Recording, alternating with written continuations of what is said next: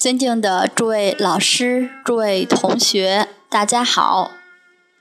现在我们接着学习培养孩子好习惯的方法。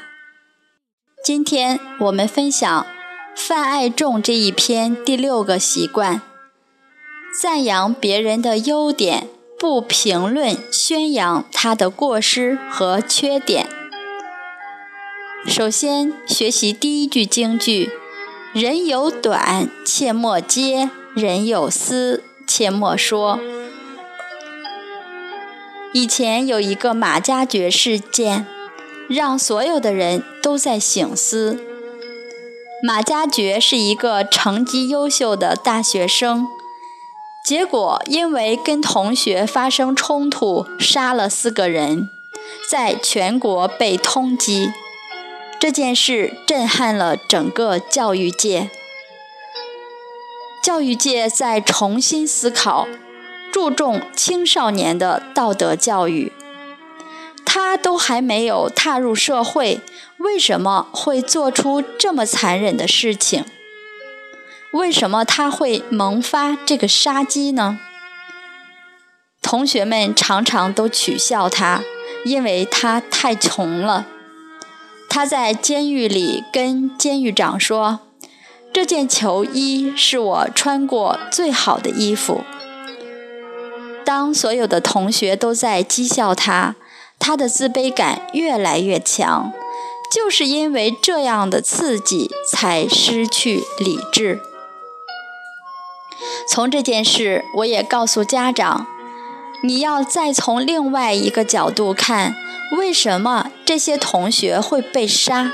绝非偶然，因为他们没有做人的分寸，没学到勿产妇，勿骄贫，没学到人有短，切莫揭；人有私，切莫说。把人家家里的隐私拿来取笑，难怪人家会不理智地对待他。又有一句讲到：“扬人恶，即是恶；极之甚，或且作。”狗急了会跳墙，何况人乎？马加爵也没学过《弟子规》，假如他学到“凡是人皆须爱”，他就不可能这样做；假如他学了“兄道友，弟道恭”，学了“言语忍，忿自泯”，就不会造成这个意外。所以，这个事件，家庭、学校都要醒思：为什么这些做人的态度，一个成绩这么优秀的大学生都没有做到？我们不能被外在的名淹没了，要更实质的看到，能让一个人的人生走得踏实圆满，不是学历，而是德行。从这个事件当中，我们也了解到，确实要谨言慎行才是。道人善，即是善人知之，欲思勉。这是下一句京剧。从这句经文，我们去感受一下：当我们听到的是别人的不好，你的情绪会怎样？不好受，那时细胞的水结晶就会不好。当一个人在口吐莲花，在赞叹别人的时候，我们体内的水结晶就会很健康。在家庭里也要常常道人善，比如你的婆婆帮你做了一些事情，你就可以在家人或者朋友的面前说：“我婆婆帮我很多忙，帮我做了很多事情。”当你这么一讲，婆婆会心生欢喜。你好话一句，婆婆也很愿意做。所以不要吝啬称赞。当然，这颗赞叹的存心不能是为了别人来帮你做事，而是要发自内心的一种感谢。下一句京剧：扬人恶，即是恶。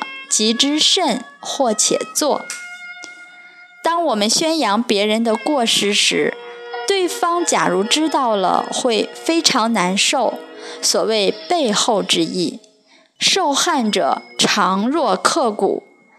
你批评他一些不好的言语，在他的心中就好像刻入骨头里，时时想着报复你，这都是在意气用事，这样不可取。所以不要去扬人恶，否则就会因此树立敌人。十个朋友不嫌多，一个敌人可能就让你烦死了。所以，我们存心仁厚，不与人起冲突。假如别人有善行，我们都不称扬；别人有一点小恶，马上到处宣传。这样不止折损了自己的福分，更大的罪过是还影响了团体和社会的风气。假如每个人都不讲人家的善，只宣扬别人的恶，那将造成很大的社会问题，人与人将会纷争不断。所以，我们也要考虑到，一个人的言行举止都是在影响整体社会的风气。这个罪过不单是个人，还。可还可能跟整个社会结罪，所以言语不可不慎。以上就是今天的课程分享，感恩大家共同学习，谢谢。